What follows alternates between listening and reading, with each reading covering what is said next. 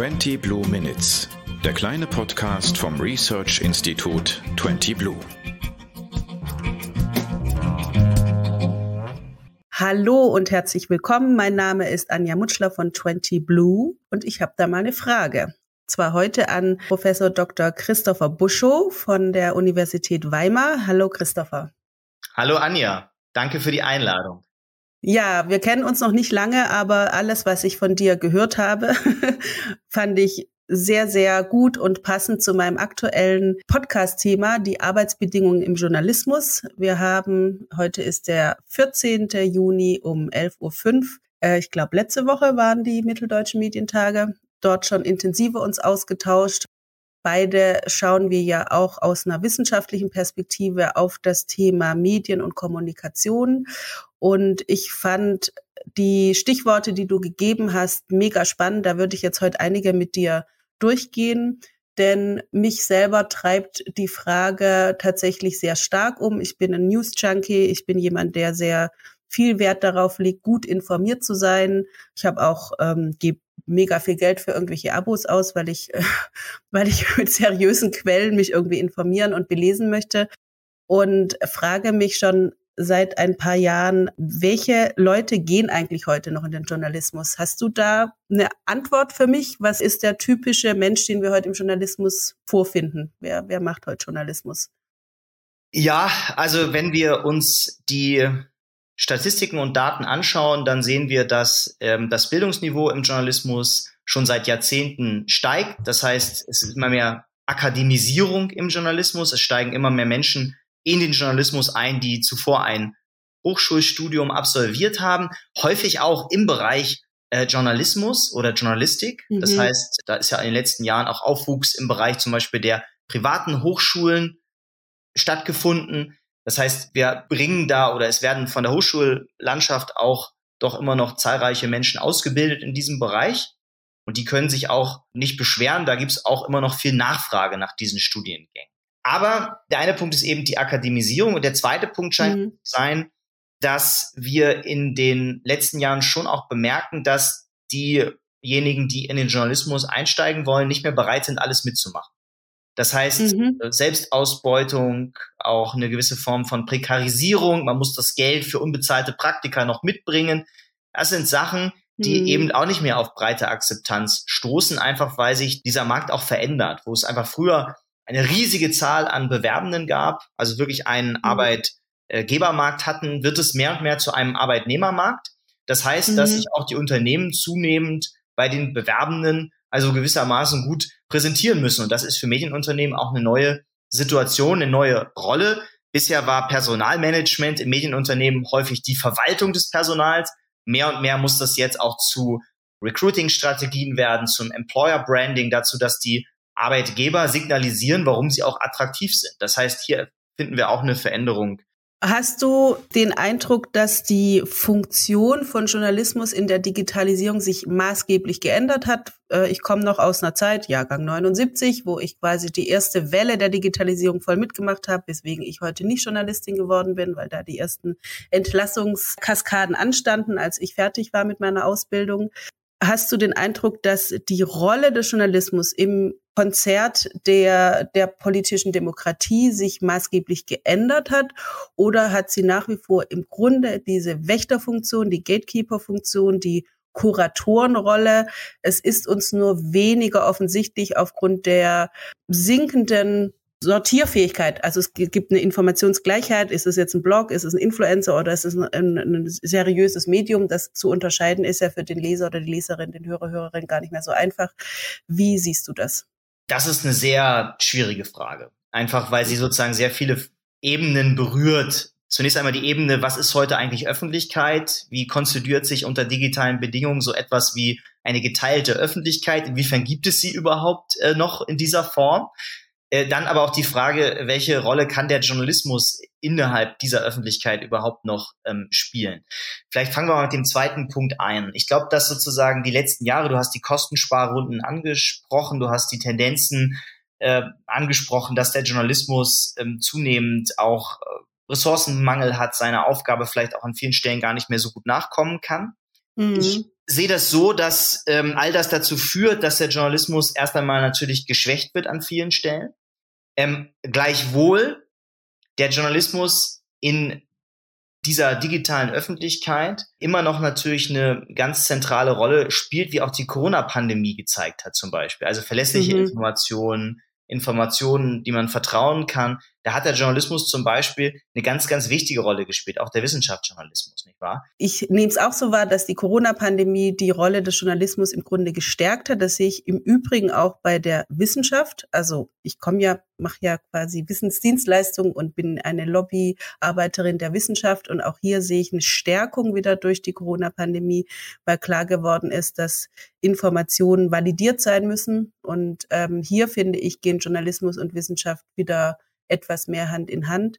Bleiben wir mal bei der Frage, wo der Journalismus gerade akut kämpft. Du hast es ja schon gesagt, ne? wir haben Ressourcenmangel, wir haben auch Nachwuchsmangel. Es gibt ja aber auch das Thema Medienkonzentration, also Konzentration von neuen Mantelredaktionen, wo dann vollmundig versprochen wird, ja, wir investieren dann lokal. Ich habe mir sagen lassen, das findet so dann gar nicht mehr statt. Also du hast zwar eine Mantelredaktion, aber gleichzeitig dünnt sich das Angebot in den ähm, Regionen auch aus. Und ähm, das ist doch gefährlich, oder? Also grundsätzlich die Frage, wie man jetzt künftig Lokaljournalismus ähm, organisiert, welche Rolle da die Verlage spielen, ist, glaube ich, eine sehr, sehr wichtige. Wir sehen natürlich, dass, da stimme ich dir zu, dass tendenziell das, was immer versprochen wurde in Konsolidierungsprozessen, nämlich dass Synergien gehoben werden können auf der übergeordneten Ebene und dann im Lokalen stark investiert werden kann, dass das eher nicht die Realität zu sein scheint. Und das ist mhm. natürlich ein Problem, weil gerade das wäre ja eigentlich auch das Alleinstellungsmerkmal, das ein lokaler äh, Verlag oder ein Verbund von Verlagen eben realisieren könnte, sich sozusagen auf der bundesdeutschen Ebene gewissermaßen zusammenzuschließen und dort sozusagen ein starkes Angebot über einen R&D zu machen oder eine andere Zentralredaktion und dann lokalen aber eben auch erheblich zu investieren. Mir mhm. scheint aber, dass man jetzt in den letzten Jahren vor allem mal in diese Zentralredaktionen investiert hat, ja, ja. weniger in das Lokale. Und das ist ähm, erst einmal ein, ein Problem, das ich, das ich auch an der Stelle sehe. Es gibt natürlich im Lokalen auch noch viele weitere Anbieter, die eine Rolle spielen könnten. Also zum Beispiel gibt es in Thüringen Bürgerradios, es gibt lokale TV-Stationen, mhm. es gibt auch den öffentlich-rechtlichen Rundfunk, der zwar keine flächendeckende Lokalberichterstattung machen darf, das ist ihm ja verboten im Medienstaatsvertrag. Aber ob diese Akteure jetzt in der Tat die Berichterstattung kontinuierlich bereitstellen können, in der Qualität, wie wir sie uns für den lokalen Raum auch zurecht wünschen, weil wir ja wissen, dass der lokale Raum auch diese Form von Journalismus benötigt, um sozusagen auch dort demokratische Strukturen zu bewahren. Äh, da bin ich mir nicht so sicher. Und von daher müssen wir schon auch überlegen, wie wir eine Zukunft für Lokaljournalismus ähm, organisieren, die vielleicht auch über die Verlage hinausgeht. Hast du eine Idee, wie man das organisieren könnte?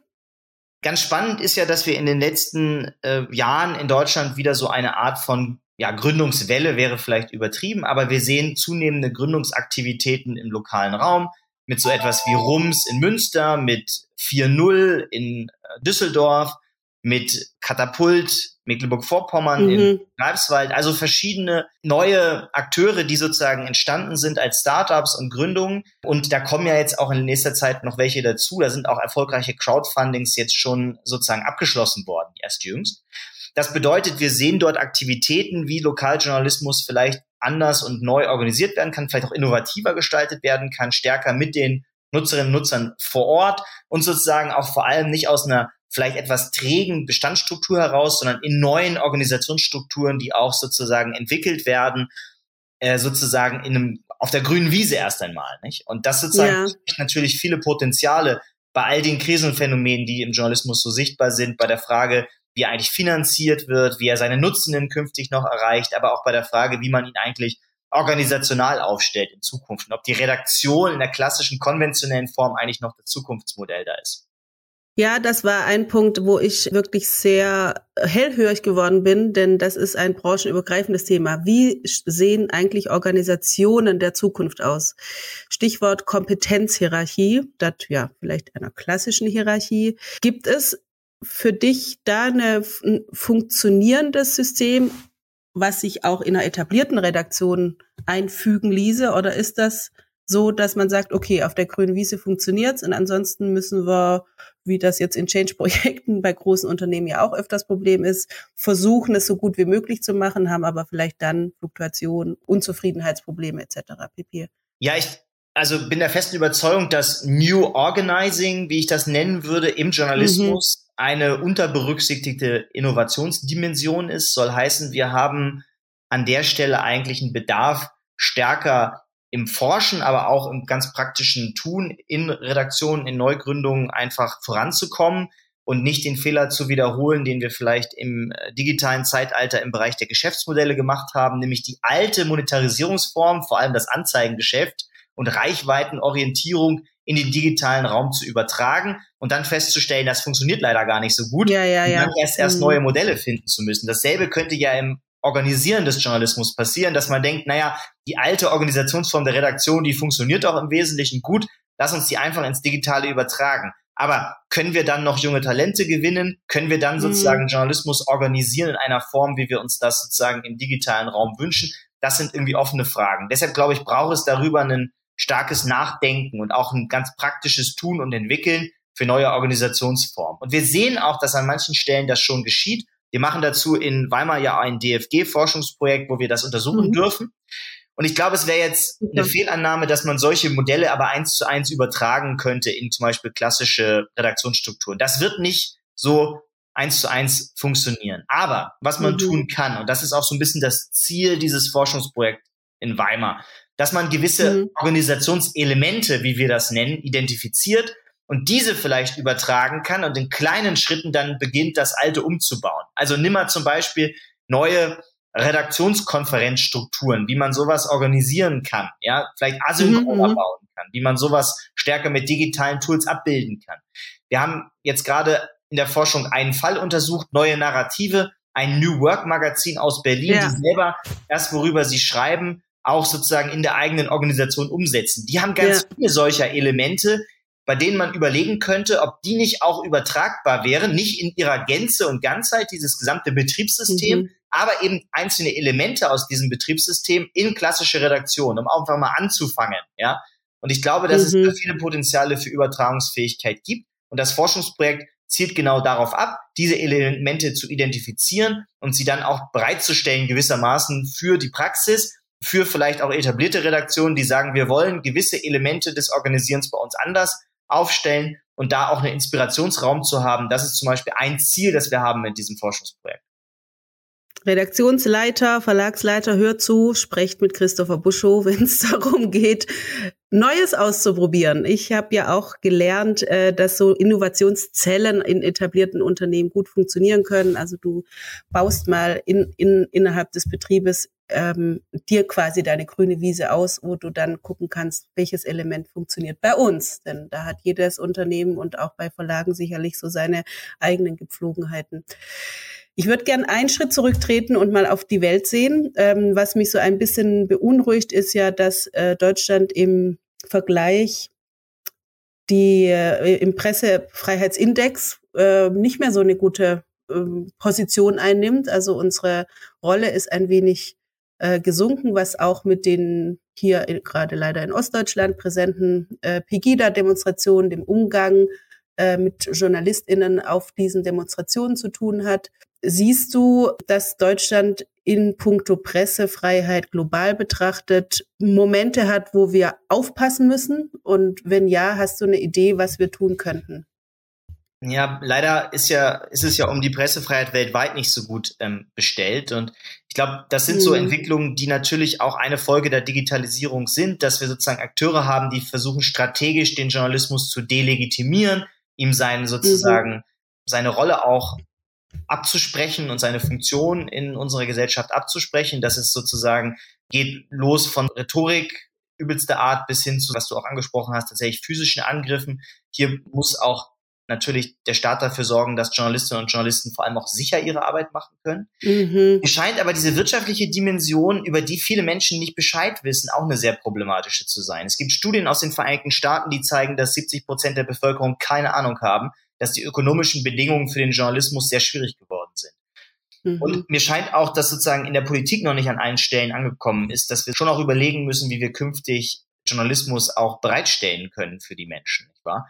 Mhm. Und an der Stelle, glaube ich, gibt es auch eine Aufgabe ähm, der Politik, der öffentlichen Hand zu organisieren, dass der Journalismus auch eine wirtschaftliche Zukunft hat. Und ich sehe da auch eine, eine wichtige Rolle, auch um äh, Pressefreiheit zu bewahren, eben die ökonomischen Bedingungen des Journalismus zu unterstützen, scheint mir auch eine wichtige Rolle zu spielen. Das kommt manchmal in diesen Diskussionen ähm, etwas fällt unter, etwas unter den Tisch. Und ich glaube, da sozusagen müssen wir aber auch ansetzen. Und das ist auch eine wichtige äh, Rolle, die die öffentliche Hand da spielen kann. Wir diskutieren hier in Weimar, wir forschen auch dazu seit einigen mhm. Jahren schon um Fragen der Innovationsförderung im Journalismus, ob nicht die mhm. öffentliche Hand die Transitionsphase, in der sich der Journalismus nun gegenwärtig eben befindet, auch unterstützen kann, Anreize dafür schaffen kann, dass mehr innoviert wird und dass sozusagen damit auch eine Zukunftsfähigkeit im Journalismus eben hergestellt werden kann. Ich glaube, das ist auch eine wichtige Aufgabe, eine wichtige Rolle für die öffentliche Hand. Auf alle Fälle. Also die Legitimation der vierten Gewalt nutzt auch denen, die manchmal vielleicht nicht einverstanden sind